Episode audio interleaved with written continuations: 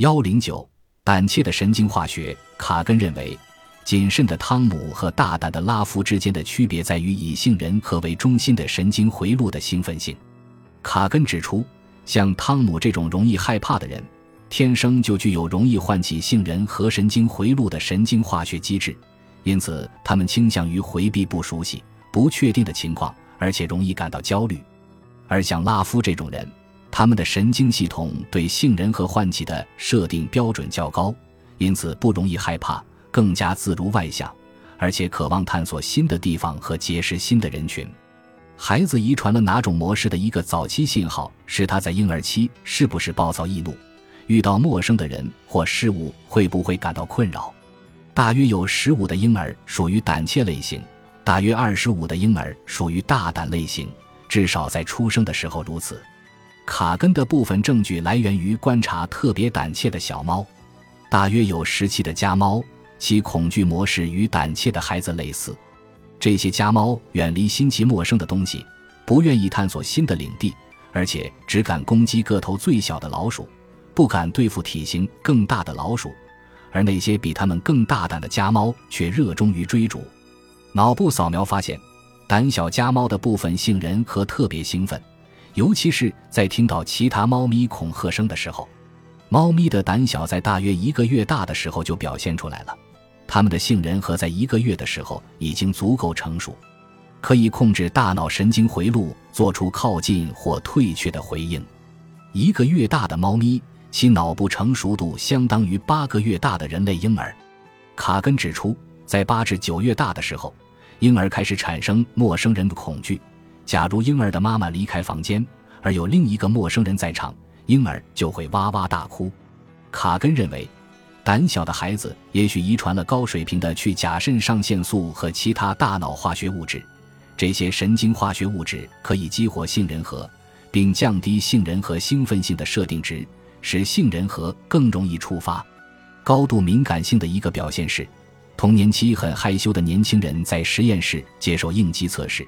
比如闻难闻的气味时。他们心率升高的持续时间要比外向的同龄人长得多，这说明去甲肾上腺素升高使得他们的杏仁核一直处于兴奋状态，同时通过关联的神经回路，他们的交感神经系统被唤起了。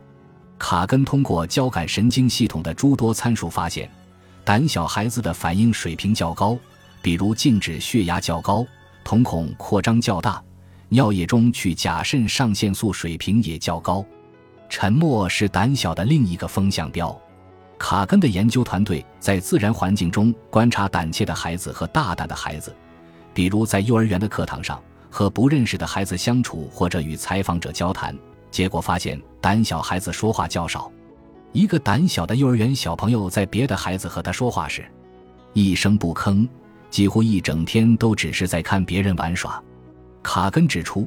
遇到新奇事物或潜在威胁的时候。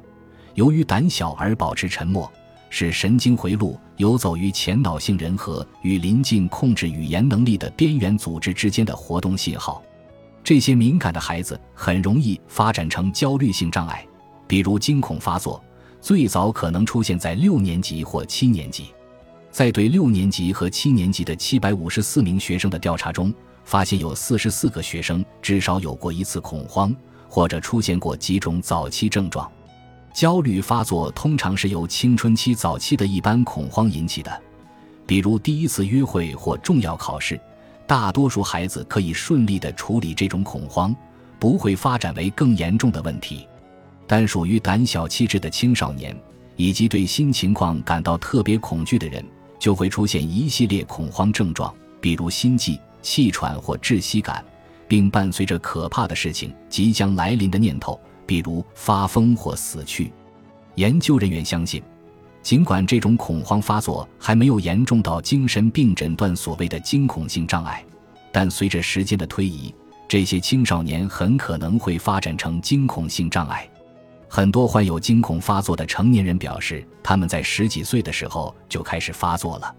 焦虑发作的起因与青春期痴呆有着密切的关系。那些基本没有青春期痴呆症状的女孩表示没有过焦虑，但在出现青春期痴呆的女孩当中，大约有百分之八表示曾经历过恐慌。